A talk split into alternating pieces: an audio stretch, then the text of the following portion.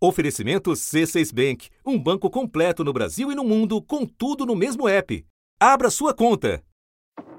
We're following breaking news happening right now. There is an active search. A polícia do estado americano da Pensilvânia está procurando um brasileiro que fugiu da prisão. No dia 31 de agosto, uma semana depois de ser condenado à prisão perpétua pelo assassinato da ex-namorada, Danilo Souza Cavalcante fugiu de um jeito impressionante. Aquela cena espetacular, escalando duas paredes da prisão. Sem nenhum equipamento, Danilo Cavalcante esticou braços e pernas, escalou as paredes de um corredor no pátio da prisão e saiu pelo telhado. Depois ele pulou um muro alto que tinha arame farpado e aí ele escapou a pé. Começava ali uma busca cinematográfica. Danilo foi avistado em 12 localidades diferentes e percorreu ao menos 170 quilômetros num vai e vem que durou 14 dias. Nesse período, ele mudou o visual, roubou uma van, provocou o fechamento de escolas e causou pânico entre os moradores da região. A vida pacata do condado de Chester, no estado da Pensilvânia, virou cena de crime. Moradores foram orientados a ficar em casa e a trancar tudo. Os que se arriscaram a sair não sabiam se conseguiriam retornar.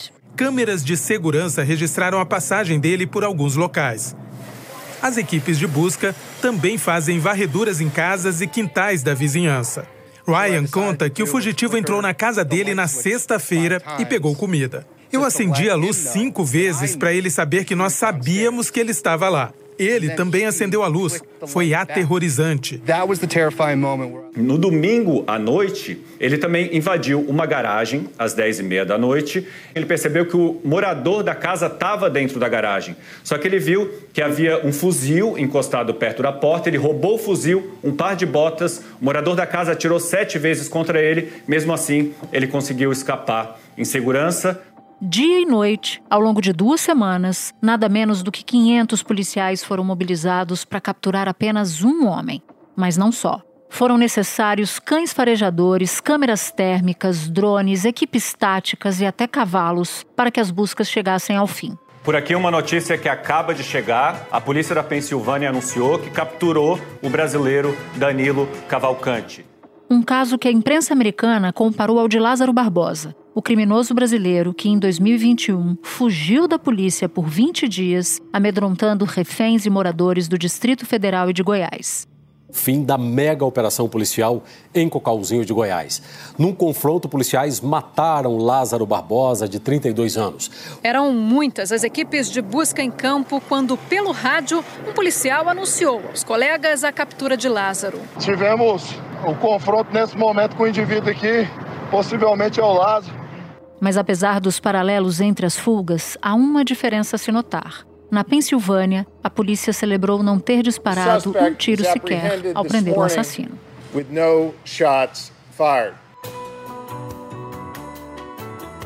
Da redação do G1, eu sou Natuzaneri e o assunto hoje é a captura cinematográfica de Danilo Cavalcante um episódio sobre o impressionante cerco policial ao homem condenado à prisão perpétua nos Estados Unidos e para entender como uma sequência de falhas da justiça brasileira pode ter contribuído para o crime que ele cometeu por lá.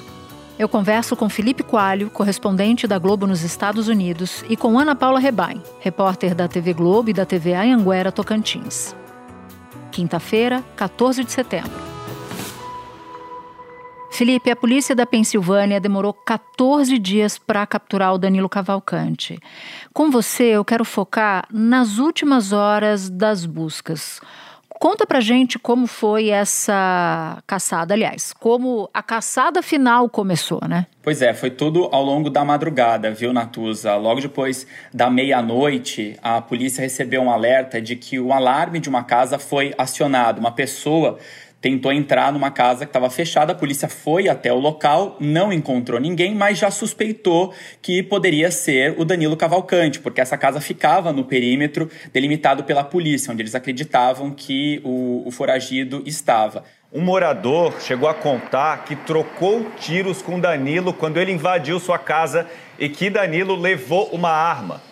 As autoridades aumentaram a recompensa por informações sobre Danilo para 25 mil dólares. A polícia então acionou um dos helicópteros que estava ajudando nas buscas. Esse helicóptero ele tem uma câmera térmica. Essa câmera consegue identificar quando tem ah, algo com calor se mexendo, algo no, no solo. E aí, com isso, eles conseguiram determinar ali um ponto, uma área onde eles suspeitavam que o brasileiro estava. Eles estavam usando esse helicóptero já nos últimos dias, mas estava muito difícil usar porque estava muito quente naquela região. Então a câmera não conseguia detectar uma pessoa no meio, no meio da mata. Até que veio uma tempestade e acabou mudando os rumos da busca, né? Exatamente. É por volta da uma da madrugada, a câmera chegou a detectar um, um, sinal de calor significativo. Só começou uma tempestade com muitos raios, uma chuva muito forte. E por segurança, eles tiveram que interromper essa operação, pousar a aeronave. Essa aeronave é da Polícia de Combate ao Tráfico de Drogas. E eles tiveram que pousar, segurar isso até o início da manhã para recuperar e retomar essa caçada ao brasileiro. E como é que foi o cerco final? Na manhã de quarta-feira, os policiais retomaram a caçada, eles conseguiram aumentar o cerco a essa região, essa área onde eles suspeitavam que estavam o Danilo Cavalcante, e aí por volta das 8 da manhã, eles encontraram então Danilo Cavalcante. Finalmente capturado depois dessa caçada que envolveu mais de 500 homens durante 14 dias. Tinha polícia local, polícia federal, Polícia da Fronteira, o FBI procurando o brasileiro na região de South Coventry, que é uma pequena cidade lá do estado da Pensilvânia. É, ele estava deitado em cima do rifle que ele roubou, tinha roubado dois dias antes. Ele estava dormindo, os policiais chegaram lá no local. O local onde ele estava tentando se esconder era aqui, próximo a essa pilha de lenha atrás de uma loja, uma revendedora de tratores. E também tem algumas residências por aqui. A gente está mais ou menos 50 metros de uma rodovia. Ele mesmo assim tentou fugir, foi rastejando no meio do bosque que tinha naquela área. Um dos cães farejadores que estava ajudando os policiais foi solto, foi lá e deu uma mordida no brasileiro. E aí sim os policiais chegaram e conseguiram prendê-lo. E como é que ele conseguiu sobreviver nesses 14 dias de fuga na, na mata? Ele se alimentou do que, por exemplo? Ele bebeu o que? A polícia suspeita que ele tenha bebido água dos muitos rios, lagos que tem naquela região, tem muitos bosques, e que ele tenha conseguido se alimentar através dos furtos que ele fez nessas casas. Por isso a polícia vinha pedindo para a população daquela área para trancar bem as casas, os carros, para que ele não conseguisse alimento, não conseguisse um carro para fugir, não conseguisse uma arma. E para nós brasileiros isso até soa um pouco estranho, né? Como assim a polícia pedia para trancar a casa? Mas era muito importante naquela área porque é uma região muito segura. As pessoas lá não têm o costume de trancar a porta da casa se elas estão lá, só, só trancam a porta quando viajam, né? É uma região rural, é uma região esparsamente povoada e as casas todas têm um bosque no fundo. Então você imagina a situação dos moradores é, com um bandido perigoso à solta, podendo estar escondido no fundo da sua, na, da sua casa. É, os policiais contaram depois que durante esses dias eles chegaram a desanimar um pouco quando o criminoso conseguiu roubar uma van, porque eles viram, olha, agora ele vai conseguir fugir desse perímetro que nós conseguimos cercar, o perímetro onde a polícia estava buscando. Mas que aí então na terça-feira os policiais voltaram a ganhar confiança novamente quando conseguiram recuperar a van, sabiam que eles estavam certos sabiam que então Danilo Cavalcante estava dentro daquela área e aí o policial disse que a partir daquele momento ele tinha certeza que em poucas horas o Danilo seria preso. Ele foi capturado é, sujo, de sangue, provocado pela mordida do, do cão policial. Ele estava com uma blusa de moletom de um time de futebol americano da Filadélfia, a blusa essa que foi roubada. Até o governador do, do estado falou que é, quer encontrar a pessoa dona daquela blusa que foi roubada, que ele quer dar uma de volta. O Danilo Cavalcante estava molhado com sapatos sujos de lama, justamente comprovando aí o que os policiais já suspeitavam, né? Que ele estava uh, ah, se escondendo naqueles bosques. Ele tem 1,52m de altura. A polícia disse que essa baixa estatura também acabou ajudando ele, ajudando para que ele conseguisse se esconder. E o que, que vai acontecer com ele agora? Porque ele vai ser levado para uma prisão estadual mais segura, né? Com menor possibilidade de fuga. Isso. É, ele passou quatro horas dando depoimento, tinha uma intérprete fazendo aí a tradução português e inglês, é, passou por um exame de corpo de delito e foi transferido para um presídio estadual com uma segurança bem maior do que o presídio de onde ele fugiu no dia 31 de agosto. Depois de quatro horas de interrogatório, Danilo deixou a delegacia de Avondale vai passar por exame de corpo de delito antes de ser levado para uma prisão estadual. Uh, a promotora Deb Ryan disse que Danilo vai responder a novas acusações pela fuga. Ela contou que depois da prisão conversou com a família de Débora Brandão. Eles estão aliviados. A justiça finalmente venceu. O chefe da polícia durante a entrevista coletiva, ele falou: Olha, eu posso garantir que agora ele não vai escapar mais. E a promotora disse que o Danilo Cavalcante ele já foi acusado de fuga e que ela vai avaliar se, vai, se ele vai ser acusado por outros crimes, como furtos que ele cometeu no meio do caminho. Só que o ponto, Natuz, é que ele já foi condenado à prisão perpétua pelo assassinato da namorada em 2021. Ele foi condenado pelo assassinato da ex-namorada, a brasileira Débora Evangelista Brandão. O crime ocorreu no dia 18 de abril de 2021. Danilo matou Débora a facadas, na frente dos dois filhos dela, porque não aceitava o fim do relacionamento.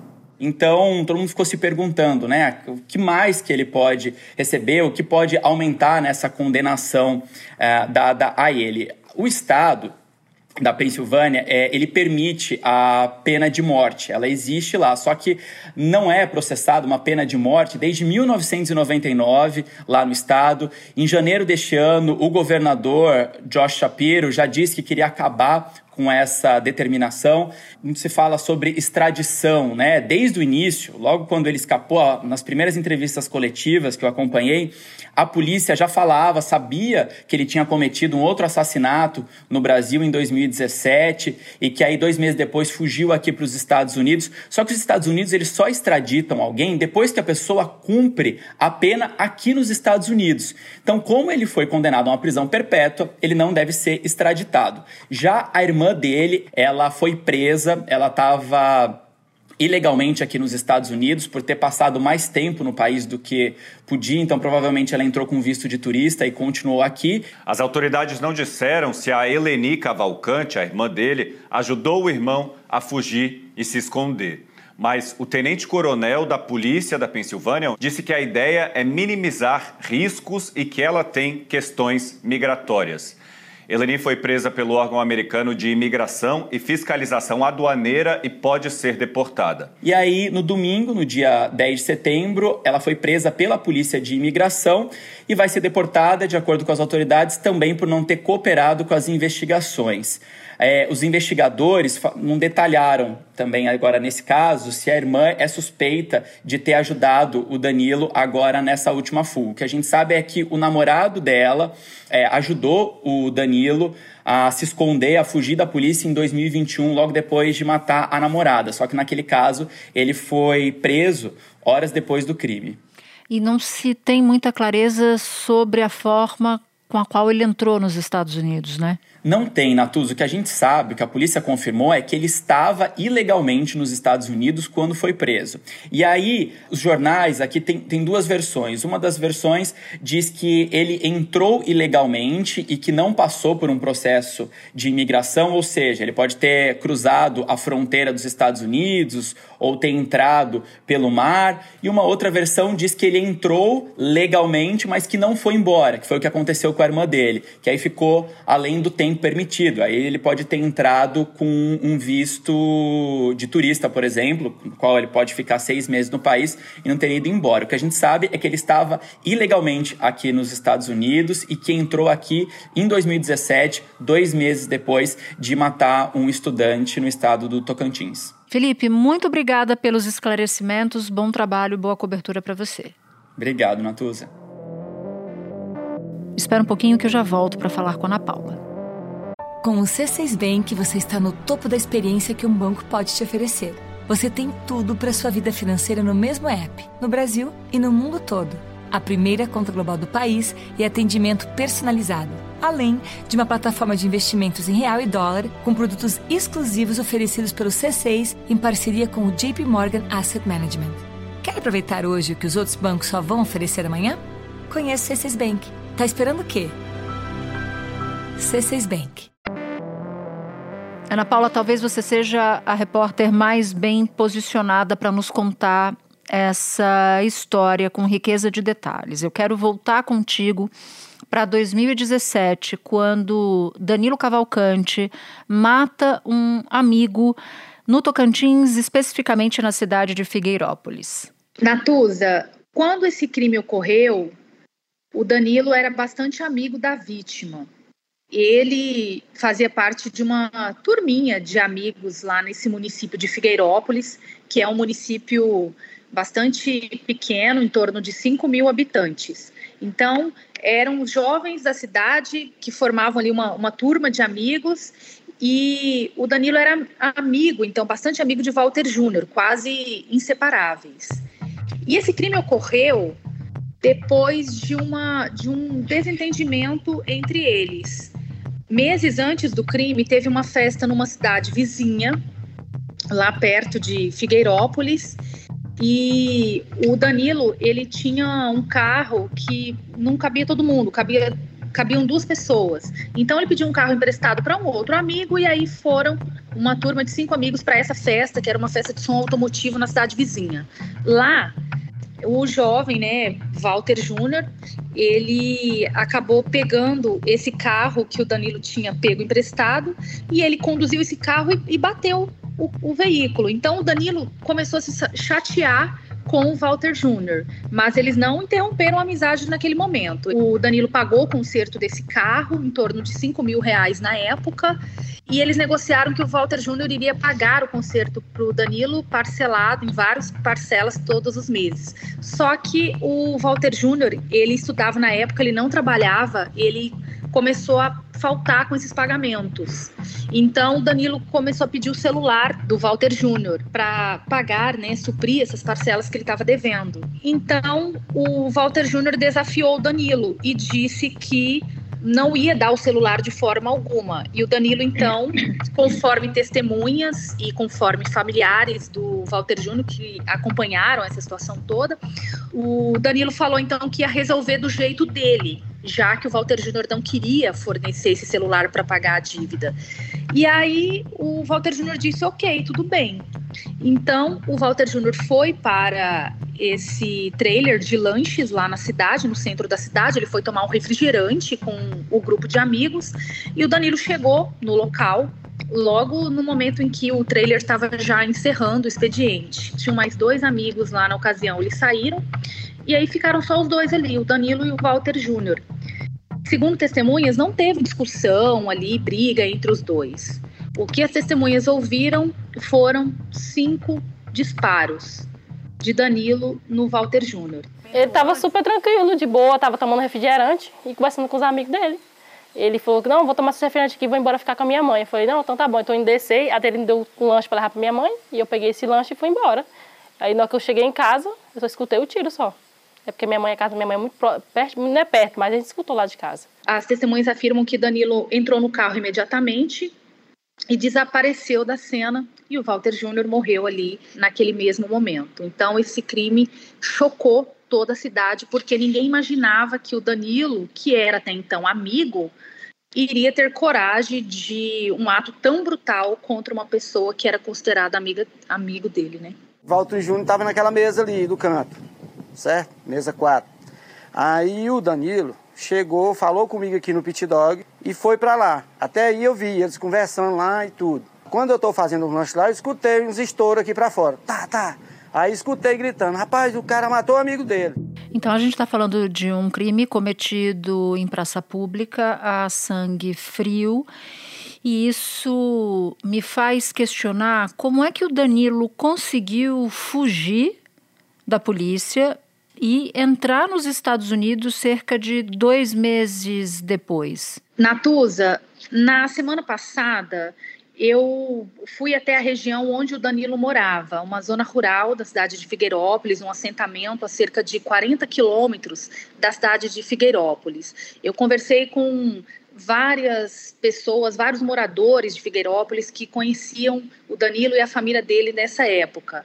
Segundo as testemunhas, o Danilo, assim que ele cometeu o assassinato em praça pública, ele foi para a casa dele nessa fazenda e ele ainda conseguiu tomar banho, trocar de roupa e sair da cidade. E não foi preso em flagrante. Então, isso é uma situação, inclusive, que incomoda muito os moradores na época. Eles consideram que a polícia ela deveria ter feito a prisão em flagrante e não conseguiu, não fez. os moradores dizem, inclusive, que faltou empenho da polícia nesse primeiro momento. Ele ficou em torno de duas horas na fazenda dele, segundo vários testemunhos ainda. E a polícia, mesmo assim, afirma que não conseguiu localizá-lo logo na hora, lá no momento, para fazer o flagrante. O crime aconteceu em 5 de novembro de 2017. No dia 21 de janeiro, de 2018, o Danilo conseguiu embarcar para os Estados Unidos porque a Justiça do Tocantins, que havia decretado a prisão dele ainda em novembro de 2017, não havia comunicado o Sistema Nacional de Justiça, o Banco Nacional de Mandados, que havia uma ordem de prisão contra o Danilo. Então, o Danilo ele conseguiu sair do país mesmo com essa ordem de prisão decretada, porque a Justiça do Tocantinense não fez essa comunicação nacional. Essa ordem de prisão estava restrita só mesmo aqui no âmbito estadual. Agora, Ana Paula, você cita a justiça que não comunicou a ordem de prisão. E no fim da semana passada, quando o caso já era amplamente conhecido, o andamento do processo do Danilo na justiça brasileira teve uma atualização, porque foi marcado para outubro próximo a primeira audiência de um crime que aconteceu em novembro de 2017, como você acabou de relatar. Eu queria que você nos ajudasse, se você puder, a entender o que, que explica essa demora. Houve outras falhas no decorrer desse caso ao longo do tempo? Esse é um caso que a gente considera clássico no judiciário do Tocantins. São inúmeros casos aqui semelhantes, inclusive, que não tem desfecho ou tem desfecho muito demorado, muito longo. O Tribunal de Justiça tem nos afirmado que esse processo ocorreu dentro do trâmite normal. Só que nós verificamos junto ao CNJ que realmente o tempo, né, para que se marcasse uma audiência, extrapolou de acordo com as normativas do, do Conselho Nacional de Justiça. Praticamente não teve movimentação judicial, o processo parou aqui na Justiça do Tocantins. Nenhuma audiência foi marcada. O caso começou a se movimentar em 2021, depois que ele cometeu um homicídio lá nos Estados Unidos. A Polícia Federal do Tocantins comunicou à Justiça do Tocantins o seguinte: enviou um comunicado informando: olha, um, um foragido da Justiça do Tocantins foi preso nos Estados Unidos. Então, a gente sugere que o, a Justiça do Tocantins insira o nome dele na lista da Interpol para que as autoridades estrangeiras cumpram um mandado de prisão pelo crime que ele cometeu em 2017 e que assim seja feita a extradição para ele responder esse assassinato aqui no Brasil. Maio de 2021, a PF fez essa sugestão para o Judiciário Tocantinense. A Promotoria de Justiça do Tocantins deu um, um, parecer discordando da Polícia Federal e disse que não havia interesse em inserir o nome dele na Interpol e muito menos na extradição dele para o Brasil. Esse foi o entendimento do Ministério Público discordando da Polícia Federal. Nós entramos né, em contato com o Ministério Público porque o Ministério Público não quis extraditá-lo né, para que ele respondesse esse crime no Brasil. E aí a promotoria nos respondeu que entende que ele poderia responder por esse, é, por esse crime no Brasil, mesmo estando lá nos Estados Unidos. Como a promotora deu esse parecer, a justiça então concordou com a promotora e não foi feita né, a inclusão dele na Interpol e nem essa extradição.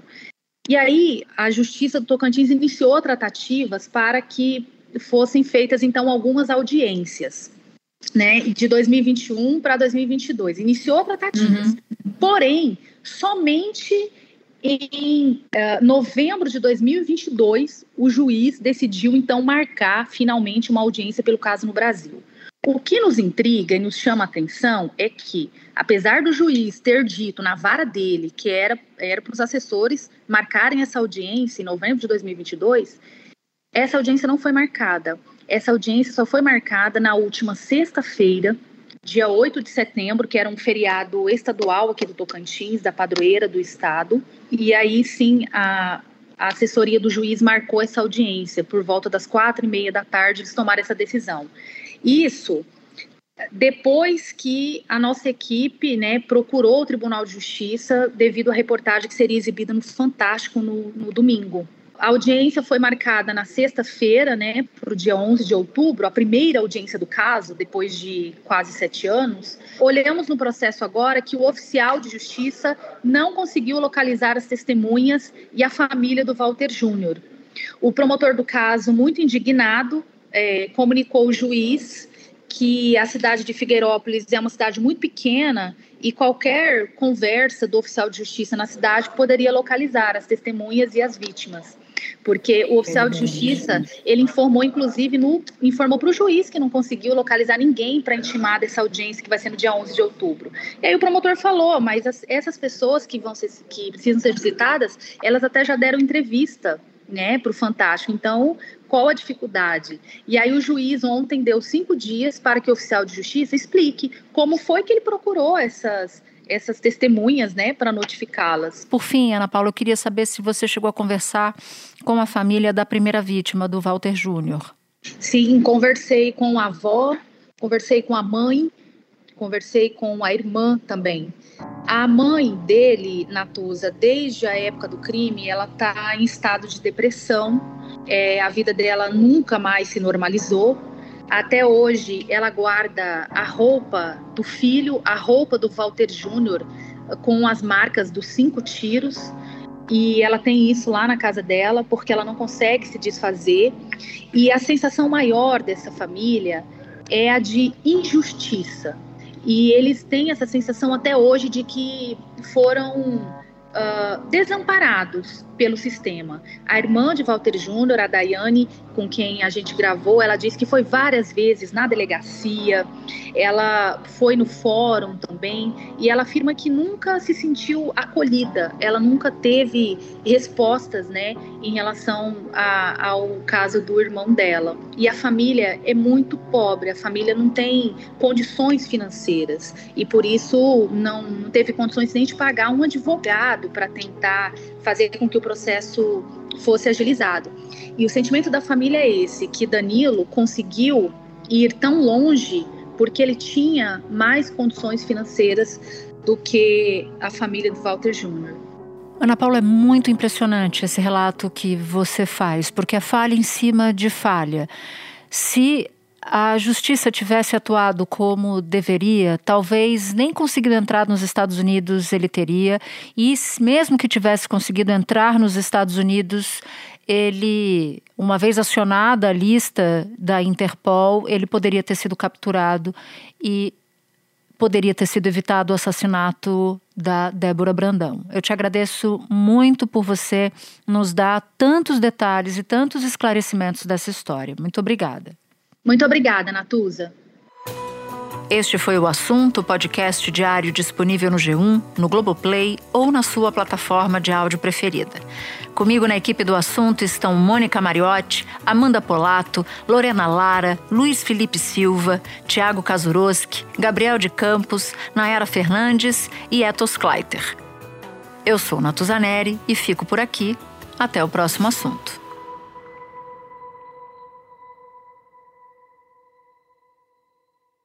Você no topo da experiência financeira que um banco pode oferecer. Escolha um banco completo no Brasil e em qualquer lugar do mundo. Abra sua conta no C6 Bank.